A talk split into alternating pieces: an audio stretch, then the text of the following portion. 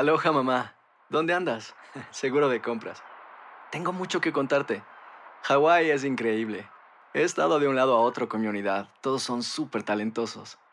Ya reparamos otro helicóptero Blackhawk y oficialmente formamos nuestro equipo de fútbol. Para la próxima te cuento cómo voy con el surf y me cuentas qué te pareció el podcast que te compartí, ¿ok? Te quiero mucho. Be All You Can Be, visitando goarmy.com diagonal español. Hacer tequila, Don Julio, es como escribir una carta de amor a México. Beber tequila, Don Julio, es como declarar ese amor al mundo entero. Don Julio es el tequila de lujo original, hecho con la misma pasión que recorre las raíces de nuestro país. Porque si no es por amor, ¿para qué? Consume responsablemente. Don Julio Tequila, 40% alcohol por volumen, 2020. Importado por Diageo Americas, New York, New York.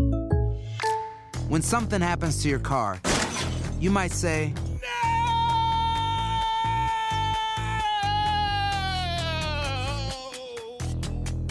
My car. but what you really need to say is something that can actually help. Like a good neighbor, State Farm is there. And just like that, State Farm is there to help you file your claim right on the State Farm mobile app. So just remember, like a good neighbor, State Farm is there. State Farm, Bloomington, Illinois. Boost Mobile tiene una gran oferta para que aproveches tu reembolso de impuestos al máximo y te mantengas conectado. Al cambiarte a Boost, recibe un 50% de descuento en tu primer mes de datos ilimitados. O, con un plan ilimitado de 40 dólares, llévate un Samsung Galaxy A15 5G por $39.99. Obtén los mejores teléfonos en las redes 5G más grandes del país. Con Boost Mobile, cambiarse es fácil. Solo visita boostmobile.com. Boost Mobile, sin miedo al éxito. Para clientes nuevos y solamente en línea, requiere AroPay. 50% de descuento en el primer mes requiere un plan de 25 dólares al mes. Aplican otras restricciones. Visita boostmobile.com para detalles.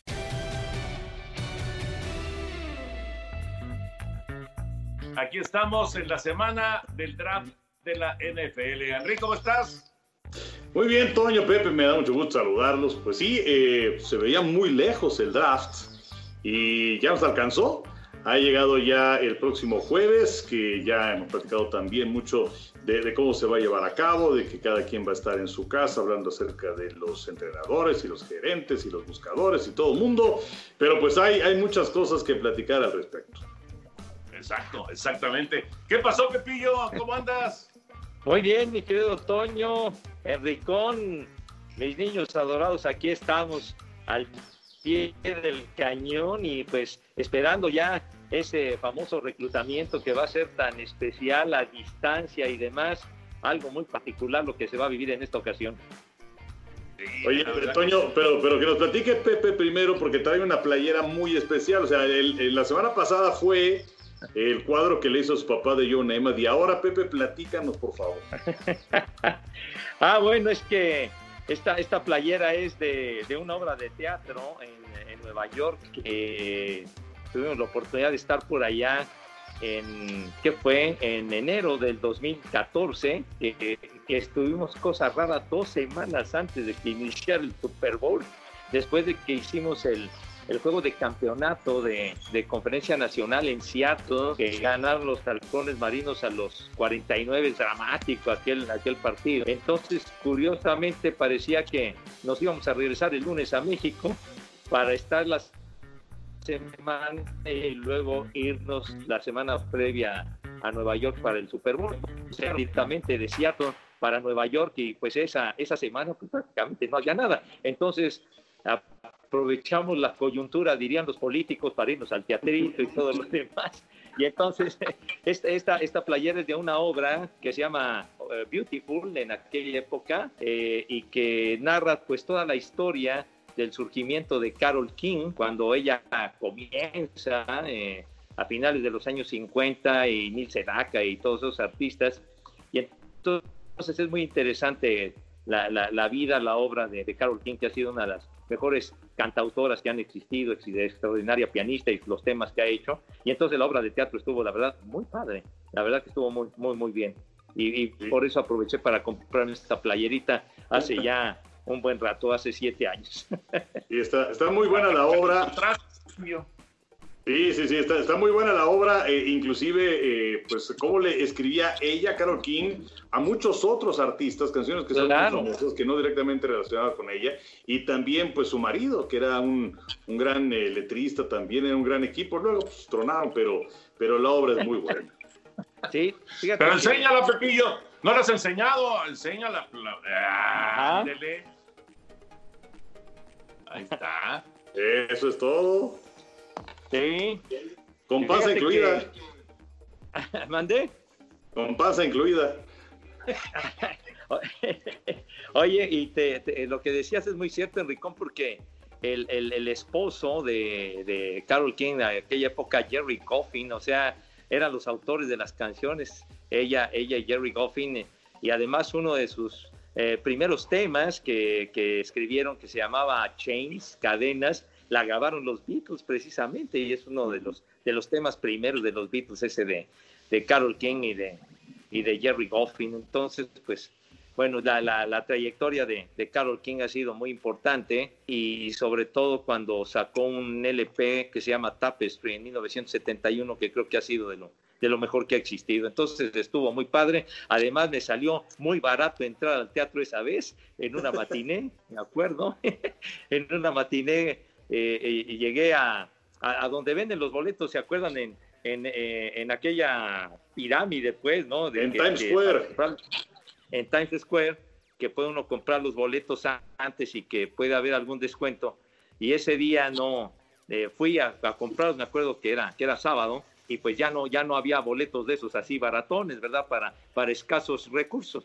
Entonces eh, me, me dijeron, pues tienes que ir a comprarlo directamente al teatro y a ver si hay, ¿no? Entonces ya fui al teatro y lo único que podía conseguir era un boleto eh, de estar de pie, boleto que me costó para estar de pie era 38 dólares, me acuerdo, y el teatro era chiquito, o sea que estaba uno de pie arriba, pero como era chico y aunque estuvieras de pie veía uno muy bien y no había nada de que, porque pregunté, bueno, tengo que llegar antes para, para ubicarme, ya, ya saben, cuando es de pie hay que llegar temprano porque si no te toca un, lugar muy malo, y dijeron, no, no, tú donde dice ahí va a estar parado y ahí vas a estar parado, ¿no? Entonces, pues bueno, perfecto.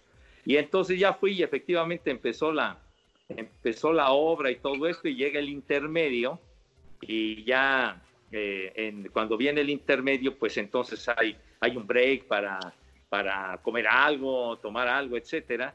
Y de repente... Y te agandallaste, llega... Pepillo. Te no, y te fíjate que no. No. ¿Qué va? No, no, no, no, no, no, no, no. Ya vas a ver, eres una mala persona, mi Toño, vas a ver.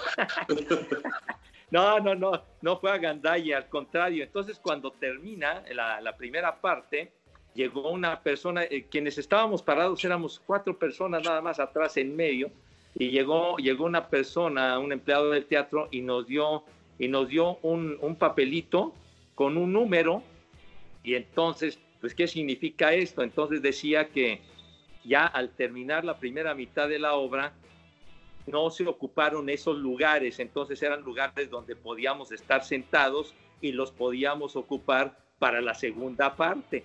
Ah, bueno, entonces, pues estuvo bien. Y entonces ya el lugar que a mí me tocó fue formidable.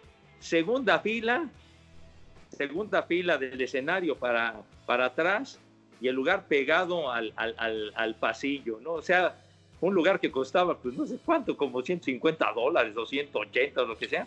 Y entonces me acuerdo que estaba una señora sentada junto y, y cuando llego y me siento yo con, con toda la tranquilidad del mundo y me dice, se me queda viendo y me dice, oye, pues no te había visto estar aquí, ¿no? ¿Qué, onda? ¿Por qué se te tan tarde, no? Y, ya le, y ya le platiqué de lo, que, de lo que me había pasado y me dijo, caramba, qué suerte tienes, yo pagué 180, 200 dólares por mi boleto y tú pagaste 38. ¿no? O sea que tuve mucha fortuna y la verdad lo disfruté muchísimo, la obra Beautiful.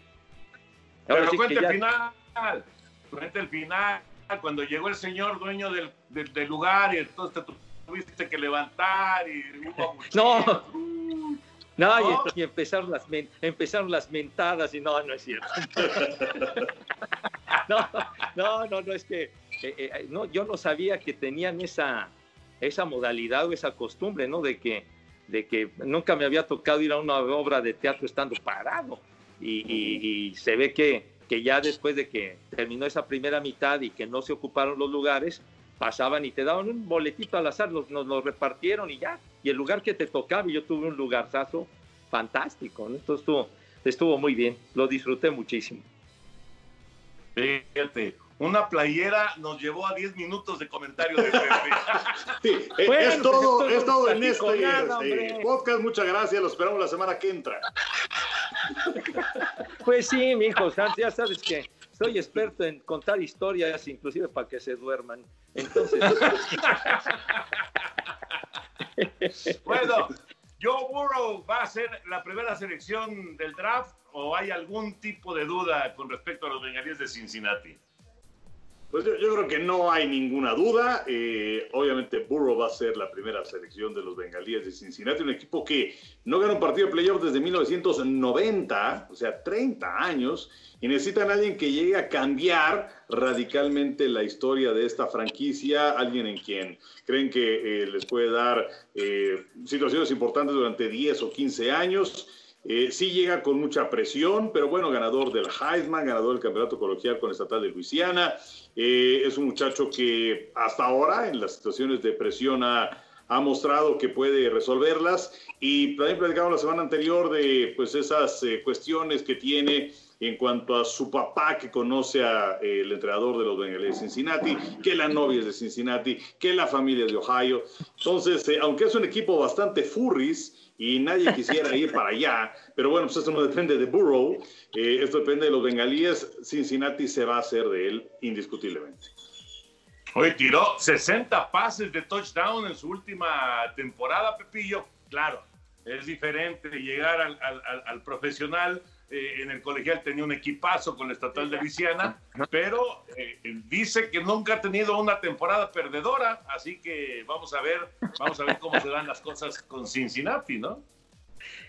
Efectivamente, mi Toño, pues a los bengalíes les fue requete mal la campaña anterior, tuvieron fuera de circulación a J. Green todo el año, entonces su mejor receptor estando fuera de circulación fue un hándicap en contra muy, muy fuerte y, bueno, la, el estreno de, Zach Taylor como entrenador en jefe fue demasiado complicado, demasiado difícil.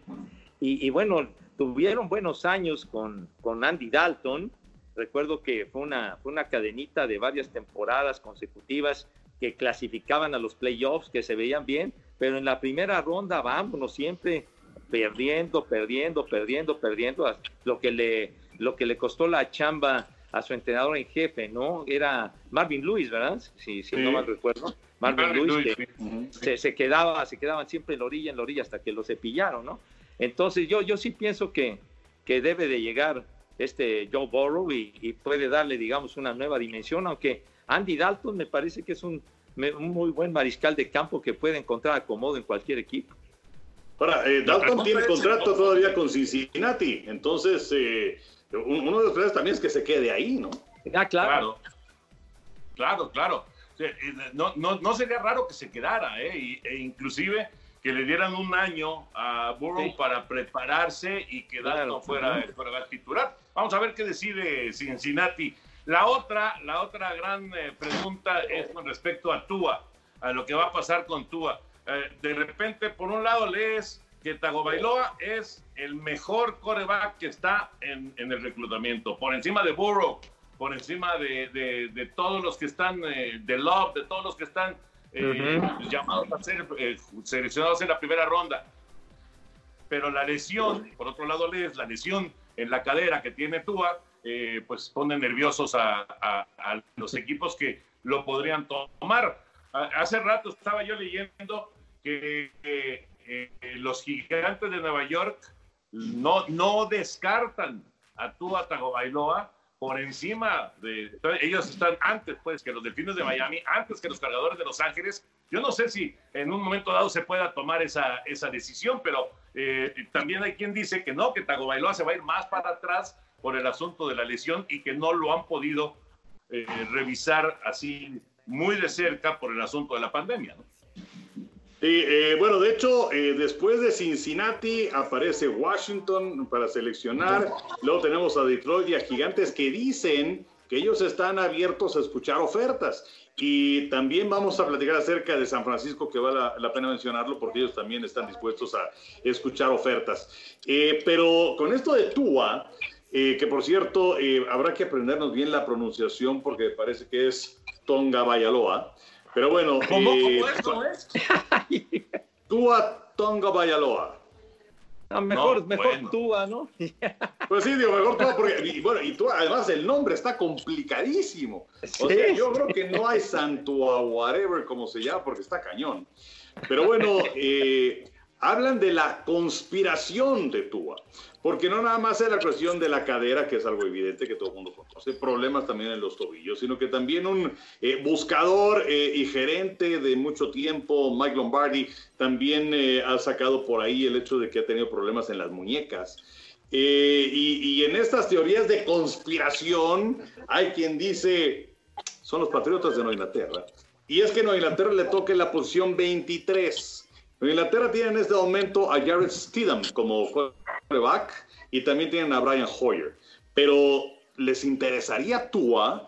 Entonces, eh, por ahí dicen que se están filtrando todo este tipo de situaciones para que lo dejen pasar y que le caigan los Patriotas. No sé. Pero, eh, digo, eh, lo, lo de Tua, yo creo que si no es Miami, yo creo que van a terminar siendo los cargadores.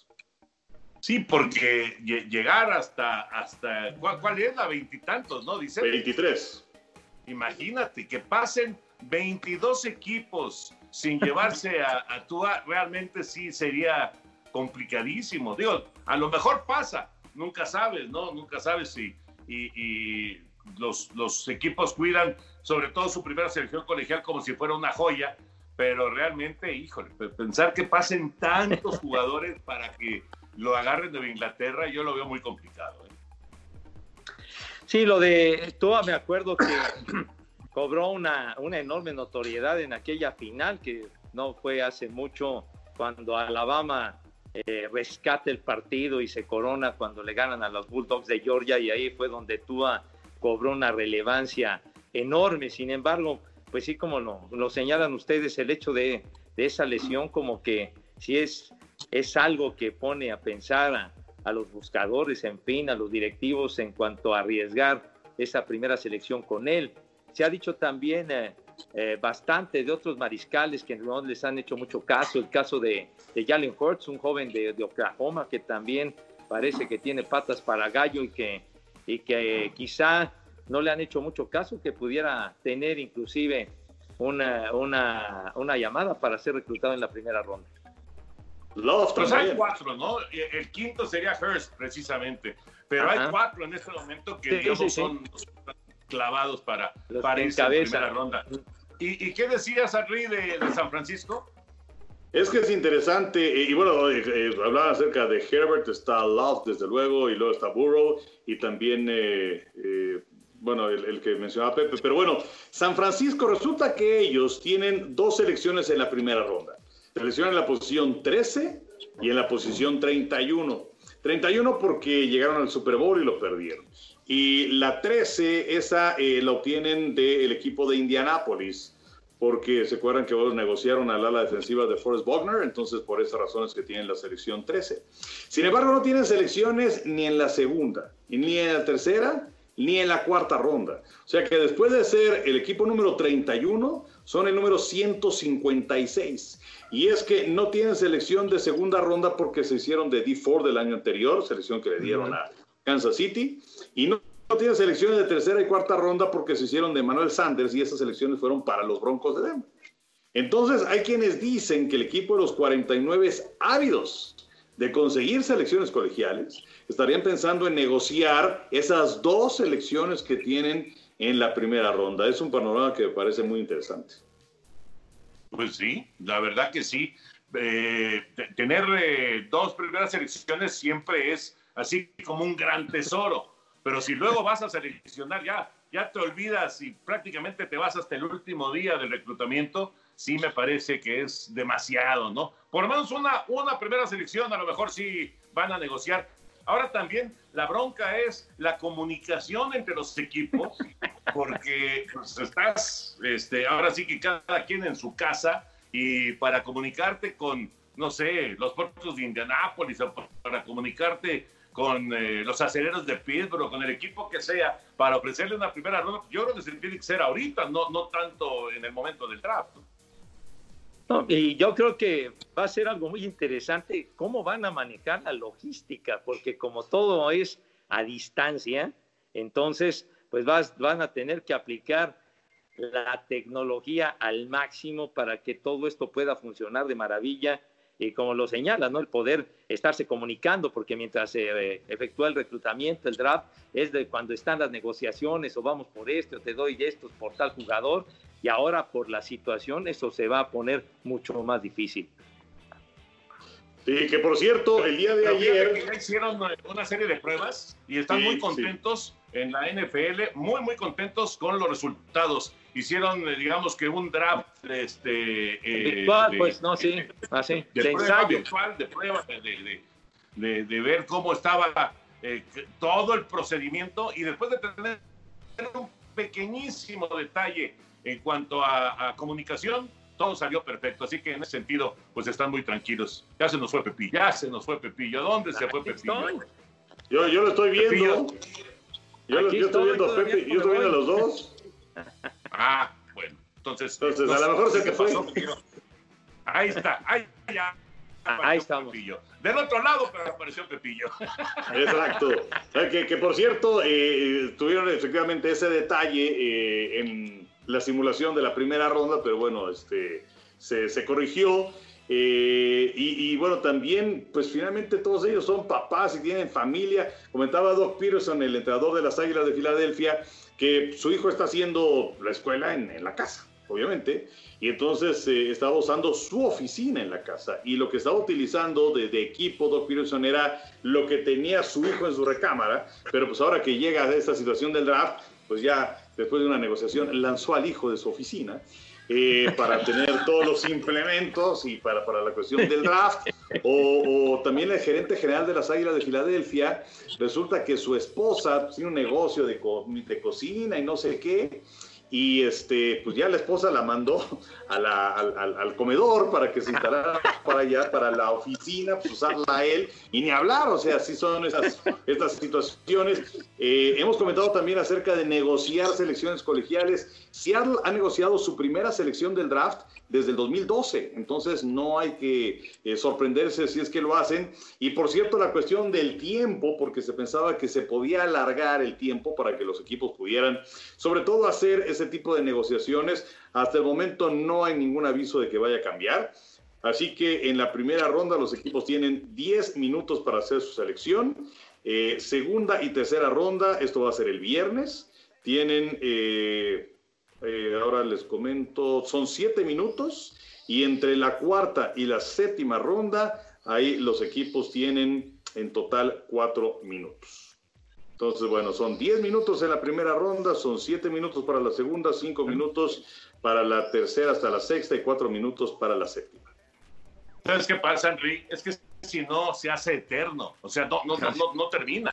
No termina. Mm. Eh, entiendo que esta es una situación especial y que eh, a lo mejor de repente eh, te cuesta, no, no sé, algún, algún tipo de, de, problema comunicarte con el gerente general y decirle, oye, vamos a ir por este definitivamente. Ya traen el plan establecido, ya, ya todos los equipos traen una idea de qué es lo que quieren, pero eh, si lo haces más largo, imagínate, o sea, ¿cuándo termina esto, no? la primera ronda no, no, no va a terminar este, a tiempo para que arranque la segunda ronda al día siguiente. Entonces, no tienen que manejarlo de esa manera, no tiene que ser con... Está bien, yo creo que 10 minutos está, está bastante bien. Sí, y es que y es que sí se le debe de dar celeridad al asunto porque eh, el reclutamiento, el draft ya tiene algunos años que que se convirtió más bien en, una especie de show, de, programa de televisión, lo cual no ocurría antes, ¿no? Todo este despliegue y pasarlo por televisión y todo, todo un rollo que justamente ha provocado esa situación de que se alargara tanto y, y que lo presentan con el jersey del equipo y que se enlazan con los papás y todo este asunto, así es eterno. Entonces yo creo que sí es una buena medida para, para hacerlo mucho más rápido y sobre todo por las condiciones que se están viviendo ahora, que va a ser tan, tan especial este reclutamiento. Pues sí. fíjense Pues que ya veremos qué pasa. eh, ayer, Sí, sí. ah, eh, ayer, este, porque la, la cambias a la tele y, y- y- y hay más fútbol que cuando hay fútbol, ¿no? Este, y entonces eh, estaban pasando el draft en ESPN de 1989. Y bueno, ESPN está transmitiendo el draft desde 1980. Eh, pero si te das cuenta de cómo ha cambiado la situación dramáticamente de entonces a la fecha, en donde pues estaban todos en, un salón grande, pero pues un salón y, ya. Eh, y, bueno, pues no existía la pa- pa- parafernalia de ahora, en donde sí pensaban en hacer esto pues, en Las Vegas y las fuentes del Velayo y casi casi que, que los jugadores fueran de, de, de- de- la acera de la calle hasta el hotel en una lanchita y una, una serie de cosas. Pero bueno, pues eh, nada de esto va, va a ocurrir. Oigan, y por cierto, no sé si querían agregar algo más del, del draft, pero pues decirles acerca de Lamar Jackson, que él ya dijo, el coreback de los Cuervos de Baltimore, el jugador más glorioso de la campaña anterior, que él va a ser la portada del Madden, o como dicen algunos, del Maiden, no sé por qué, del Madden, eh, de esta nueva edición, y dice que pues él no, no tiene por qué estar preocupado por la maldición y todo eso. El año pasado en la cubierta estuvo Patrick Mahomes, y fue el más glorioso del Super Bowl. Ya se Ahora sí que acabó, para- Se acabó la maldición. Oye, pero, pero sí, sí se dio durante una buena cantidad de años. Quien aparecía en la portada, algo le sucedía y una lesión fuerte. Pero pues vamos a ver, no tiene miedo, está perfecto. No, está bien, ya Mahomes terminó con esa maldición, ya. Eso nada más es parte de la historia, ya, ya, ya. Y además, yo creo que Lamar Jackson va a tener un gran año con los Cuervos de Baltimore y yo creo que es una, eh, es, es una buena oportunidad para seguir creciendo en popularidad, ¿no? Que de por sí, ya durante toda la campaña, pues Lamar Jackson y los Cuervos de Baltimore dieron mucho, mucho de qué hablar. Bueno, pues esto será el próximo jueves, viernes y sábado. Les quería yo comentar y, y a ver qué recuerdo tienen. Ese es el que, que seguramente está ahí, eh, desde niño, de joven, eh, ya trabajando, pero bueno, 65 años de que se jugó por primera vez el clásico la guerra civil, ahora exguerra civil, de Tigres, Diablos, Diablos, Tigres. Un día como hoy, en 1955, hace 65 años, primera vez que se juega un Tigres contra Diablos, que por cierto ganaron los Diablos ese partido, siete carreras contra tres. A ver, ¿qué recuerdos tienen de un Tigres, Diablos, Diablos, Tigres? A ver, bueno, a ver, mi Henry, ¿te quieres arrancar? No, arráncate tú, Pepe, pero no te eches media hora. Ah, no, bueno. ah, cómo son, de veras. No, perdona, pero bueno, así rápidamente, porque me, me, este, me apresura el Henry.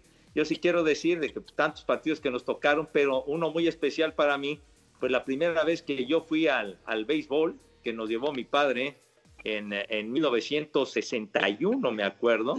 Entonces, eh, yo tenía seis años, me acuerdo, y nos, nos llevó a mi hermano y a mí a un partido en el Parque El Seguro, viernes en la noche, nunca se me va a olvidar, y fue un Tigres México, justamente, y lanzaba con, con los Tigres, me acuerdo, un pitcher muy elegante, el zurdito, el zurdo Robles, Jesús Robles, y pues bueno, la, el, asistir, el ver eh, todo, todo la- las candilejas, el partido nocturno y demás, pues eso, eso fue lo que realmente me robó el corazón para adorar al béisbol. Asistir en esa ocasión ese partido, eh, fue un Tigres México, y entonces pues yo ahora sí que tomé la religión felina, pero, pero sí tengo un gran recuerdo porque mi primer partido asistiendo al parque fue un Tigres México en el 61, hace 59 años nada más. Oye, Pepillo, ¿y estaba lleno el estadio? Sí, cómo no. Yo me sí, o sea, yo recuerdo la- la- el boleto que le llamaban de butaca, de, de estar detrás de home y en los alrededores, ¿no? De, del- de los dogouts. Y me acuerdo que el boleto costaba 10 pesos. Costaban 10 pesos de aquel tiempo, ¿no? Pero sí, la- las entradas, cuando era una guerra civil, el estadio estaba a tope, ¿no? Y sí me recuerdo perfectamente que fue, que fue un lleno y la, la disfrutamos muchísimo. Iba con mi hermano, mi- como siempre ha sido la contra, se hizo aficionado de los Diablos y entonces yo con los Tigres. ¿Tú, Henry? Pues es que fueron grandes momentos los que nos tocaron, ¿no? Este, particularmente trabajando y esa guerra civil de Tigres contra Diablos y eh, se acuerdan cuando este, de- de- decían que, que eh, cortaran el bat de Nelson Barrera para ver si es que tenía corcho, cosas de estas y una que otra bronca que también se presentaron a lo largo de los años y que esas series de postemporada que eran verdaderamente espectaculares. Pero eh, en, en- en lo personal, el primer partido que trabajé de Liga Mexicana fue un Tigres Diablos y fue una inauguración. Y este, pues ahí, ahí estaba yo en el terreno de juego, por supuesto. Eh, eh, y, y bueno, era, era un partido nocturno.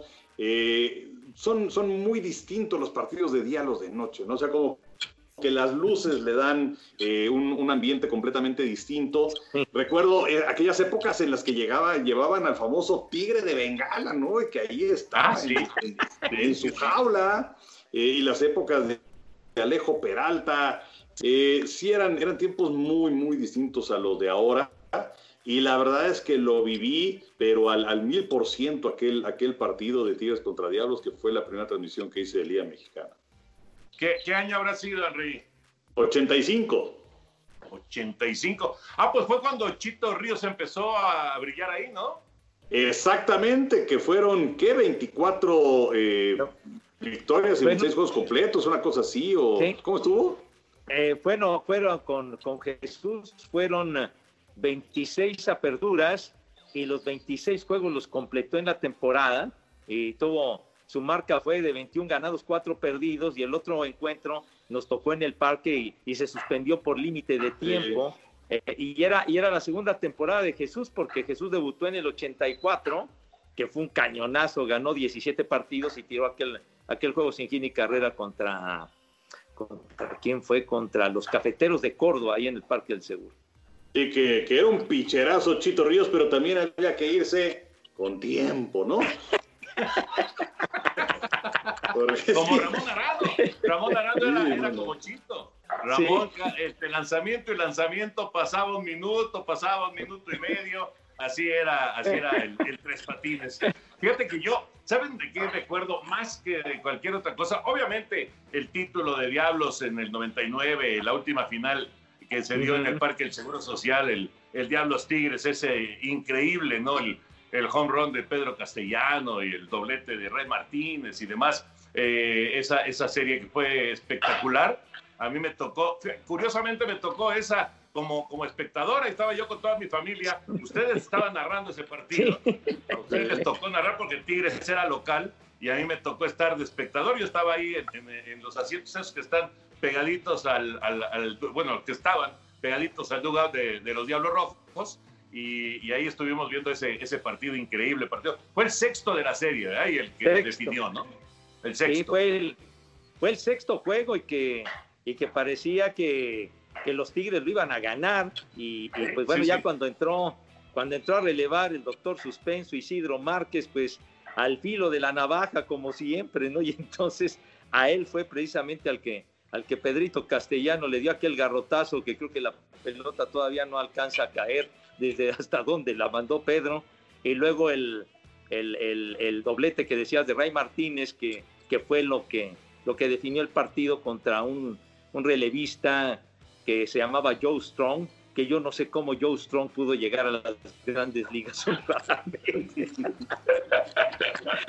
Bueno, Pepillo, un mal día de Joe Strong fue un mal día de No, Isidro pues, Márquez. Hoy Isidro Márquez está a punto de entrar al Salón de la Fama, ¿eh?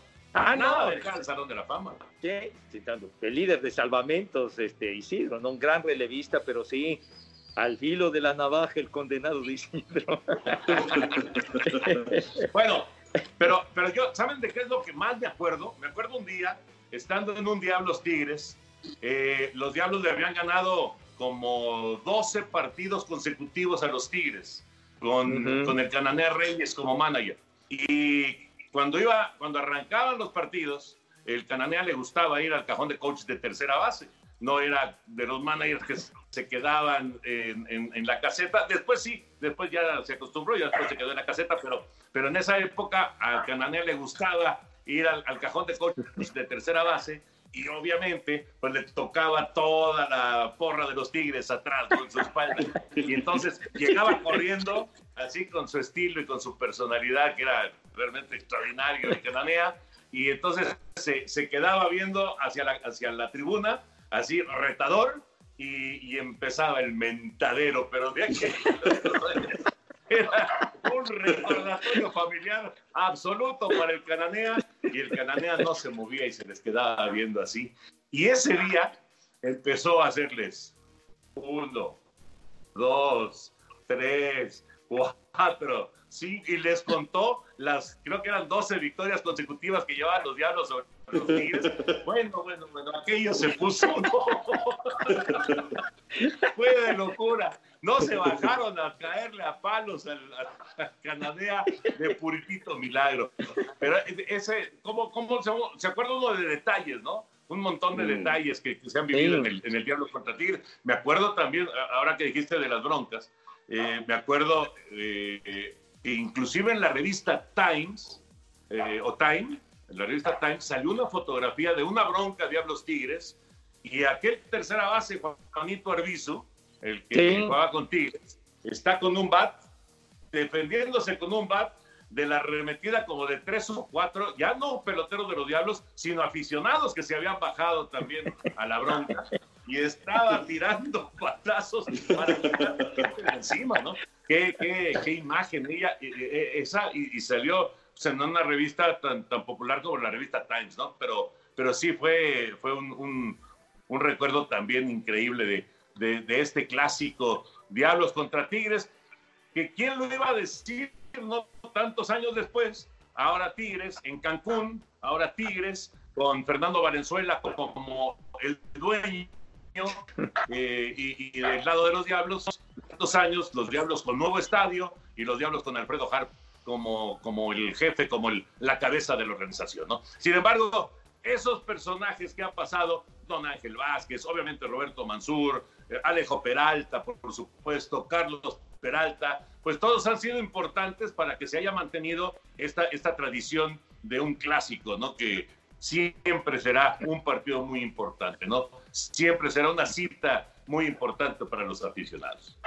Sí, ahora, ahora que decía Alejo Peralta, eh, me estaba acordando, y bueno, a Pepe también le tocó vivirlo, cuando hacíamos dogados, porque éramos, pues básicamente tres los que hacíamos las transmisiones de los Tigres, era Javier Figueroa, era Pepe y yo, y entonces, eh, pues eh, dos hacían el dogout y uno era el que narraba, entonces, pues era tres entradas, y ya cuando había dos outs tu en la parte baja de la tercera, pues había que subirse. Se escuchaba a, nuestro productor Isaac Torres, eh, que estuvo mucho tiempo allá, que daba, daba la indicación, que me acuerdo mucho de ella, señor Seguerra, así es, ¿no? Señor Seguerra, ay, cuando haya una oportunidad se me sube para arriba.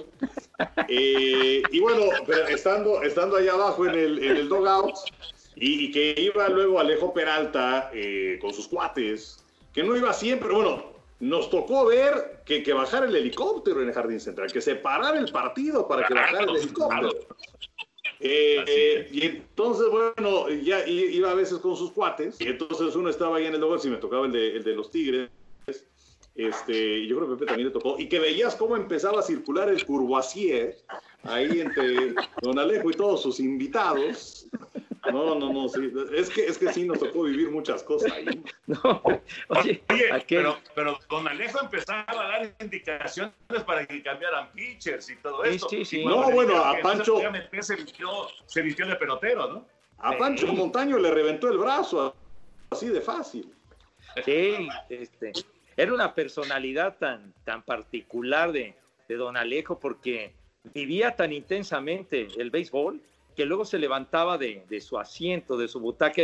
Lo, que hacían primero cuando llegaba el ingeniero, antes de que empezara el partido, le conectaban un teléfono. Había, ¿te acuerdas, Enrique? Había una, una repisita de lámina. Digo, no existían los celulares, obviamente. Y entonces le conectaban un teléfono para que tuviera su teléfono ahí para cualquier cosa. Y luego ya con las incidencias del partido, de repente se levantaba y nosotros estábamos pegados a él, con los fotógrafos, con, con Sotero, con Porfirio Cuautle, con todos nuestros cuates de aquel tiempo.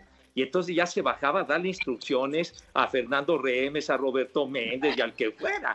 Y lo de, y lo de Pancho Montaño, lo de Pancho Montaño fue una, eh, hubo una gira y nos tocaba, nos tocaban hacer los partidos de, de, cabina y había tirado un juegazo Pancho y ese sábado había, si no me recuerdo, un doble juego en Ricón y entonces inexplicablemente dieron la orden de que lo pusieran a relevar y casi no tenía días de descanso ni nada. Y eso fue lo que provocó lo que, lo que platicaba Enrique. Y yo estaba en el dogout en ese momento. Y, y recuerdo bien, George Brunet era el coach de picheo. Y George Brunet fue durante mucho tiempo, y no sé todavía, pero durante mucho tiempo el amo de las blanqueadas en Liga Mexicana, un zurdo fantástico y una gran persona que en ese momento se fue. Eh, o sea, no estuvo de acuerdo y me acuerdo cómo azotó la puerta del dogout y vámonos, ¿no? Y sí se molestó mucho George Brunet, pero pues era ese tipo de, de situaciones que se, que se presentaban y, y también quería yo mencionar en los años 60 la pasión que despertaban Diablos y Tigres con Tomás Herrera y con Chito García, ¿no? dos managers muy intensos y sobre todo el sargento que era de veras de armas tomadas. Sí, cómo no. Qué bueno recuerdo, la verdad. 65 años del, del, clásico de la guerra civil, ex guerra civil. Y bueno, pues esperemos, esperemos poder disfrutar de una nueva edición de la guerra civil en este 2020. Si el coronavirus nos lo permite. Vamos a ver si, si nos lo permite. Ojalá, ojalá que se pueda eh, eh, primero, obviamente, pues es eh, que, esto vaya avanzando, que, que, hay que cuidarse y hay que estar en casa, pero ojalá, ojalá que podamos tener béisbol y el resto de los deportes. Ya para concluir, señores, vieron la plática, bueno, escucharon la plática que se dio entre Rafa Nadal y Roger Federer, porque en redes sociales el día de ayer, pues estuvo ahora sí que como trending topic, valió la pena, estuvo muy entretenido el, el, esta charla entre dos monstruos del tenis, ¿no? Sí, sí, sí, sí tuve la oportunidad de, de ver eh, algo de eso. Y la verdad es, pues eh, llama la atención porque, o sea, sí existe una gran rivalidad. Es una rivalidad de por así como hay algunos de estos dos, eh, pues son compañeros de profesión, les ha tocado esta época en donde son los que más se destacan, que más eh, aparecen, en donde podría ser Nadal el número uno en cuanto a los títulos de Grand Slam. Y la verdad es que ver la forma en la que se llevan, la manera en la que platicaban, las anécdotas que contaban, eh, realmente, pues era, fue, una experiencia muy agradable para uno como espectador.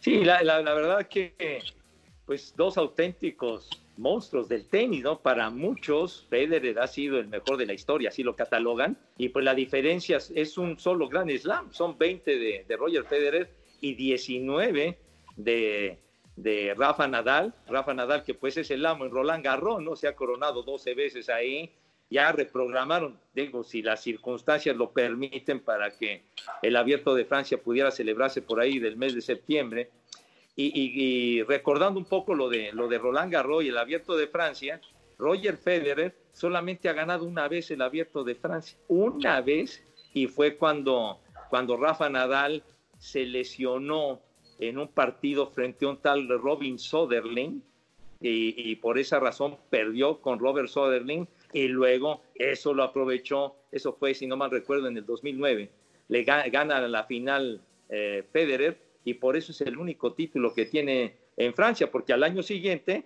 Rafa Nadal llegó y ganó el título a quién? A Robin Soderling, que llegó a la, o sea que se, se vengó de él, pero sí llama la atención de, de, todos los títulos de Grand Slam de Federer, que la única vez que ganó Francia fue en ese año del 2009 por la lesión de, de Nadal, que ya ese partido, si no mal recuerdo, fue por ahí de octavos de final, una cosa así. La verdad que estuvo agradable, valió la pena y además eh, son, son dos personalidades eh, que llaman la atención, son, son, son personajes eh, que se han convertido en, en, íconos, ¿no? Son, son íconos ya del, del tenis y, y, verlos juntos y verlos charlar, pues como quiera que sea, sí, sí nos permitió pues por lo menos por un ratito, olvidarnos de todo este rollo y, meternos en, un poquito más, adentrarnos un poquito más en lo que es la vida de, de Nadal y por supuesto la vida de Federer. Y bueno, hablando de adentrarnos en las pláticas, pues ya nos adentramos mucho. vamos a cerrarla por el día de hoy. Henry, eh, Henry, la próxima semana, ¿a quién le toca enseñar algo de la casa? Eh, pues mira, hace un momento estaba escuchando perros, entonces yo creo que podemos enseñar a los perros de la casa. Ah, bueno, está bien, está bien. Muy bien. Me parece. Me parece. a lo mejor era la, puca y no sé quién más, o no sé si era en tu casa, Toño, pero este. Ah. ¿Quién estaba ladrando ahorita? ¿Quién? ¿Quién? ¿Quién, ladraba, Pepillo? En tu casa, pues, pues, por ahí alguien que apareció, pero por aquí no anda la puca ni la ah. mori. Ah, ok, es que parece escuchar perros. Aquí estamos, aquí, aquí estamos apenas en una negociación para tratar de regresar un perro a la casa. Ah, bueno. Miren, les voy a enseñar, les voy a enseñar lo que tengo de, compañía en este momento.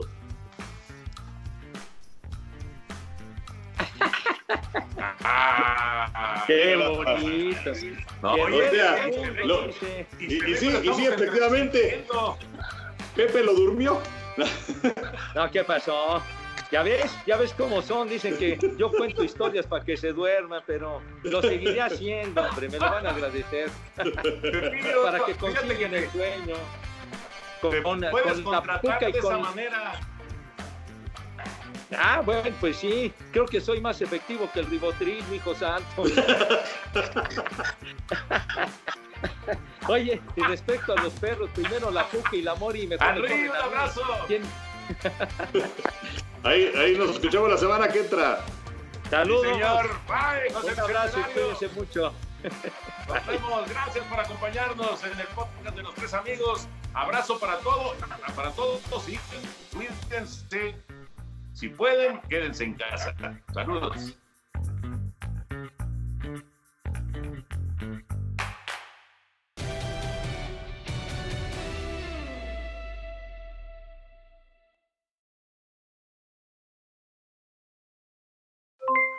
Aloha mamá, ¿dónde andas? Seguro de compras. Tengo mucho que contarte. Hawái es increíble. He estado de un lado a otro con mi unidad. Todos son súper talentosos. Ya reparamos otro helicóptero Blackhawk y oficialmente formamos nuestro equipo de fútbol. Para la próxima te cuento cómo voy con el surf y me cuentas qué te pareció el podcast que te compartí, ¿ok? Te quiero mucho. Be All You Can Be, visitando goarmy.com diagonal español. Boost Mobile tiene una gran oferta para que aproveches tu reembolso de impuestos al máximo y te mantengas conectado. Al cambiarte a Boost, recibe un 50% de descuento en tu primer mes de datos ilimitados. O, con un plan ilimitado de 40 dólares, llévate un Samsung Galaxy A15 5G por $39.99. Obtén los mejores teléfonos en las redes 5G más grandes del país. Con Boost Mobile, cambiarse es fácil. Solo visita boostmobile.com. Boost Mobile, sin miedo al éxito. Para clientes nuevos y solamente en línea, requiere AroPay. 50% de descuento en el primer mes requiere un plan de 25 dólares al mes. Aplican otras restricciones. Visita Boost para detalles. Hay gente a la que le encanta el McCrispy y hay gente que nunca ha probado el McCrispy. Pero todavía no conocemos a nadie que lo haya probado y no le guste. Para pa pa pa. Ahorra más en JCPenney, más tu oportunidad de conocer a Shaquille O'Neal. Este sábado 4 de mayo todos ganan durante la entrega de cupones de 10, 50 o hasta 100 dólares, solo en la tienda mientras duren. De 11 a.m. a 1 p.m., los miembros de JCPenney Rewards tendrán una oportunidad exclusiva de encestar para conocer a Shaq. Habla con un asociado en la tienda o visita jcp.com y conoce más sobre la jugada. JCPenney, vale la pena. Cupón válido el 4 de mayo en selección de estilos. Entrega de cupones solo en la tienda para mayores de 18 años.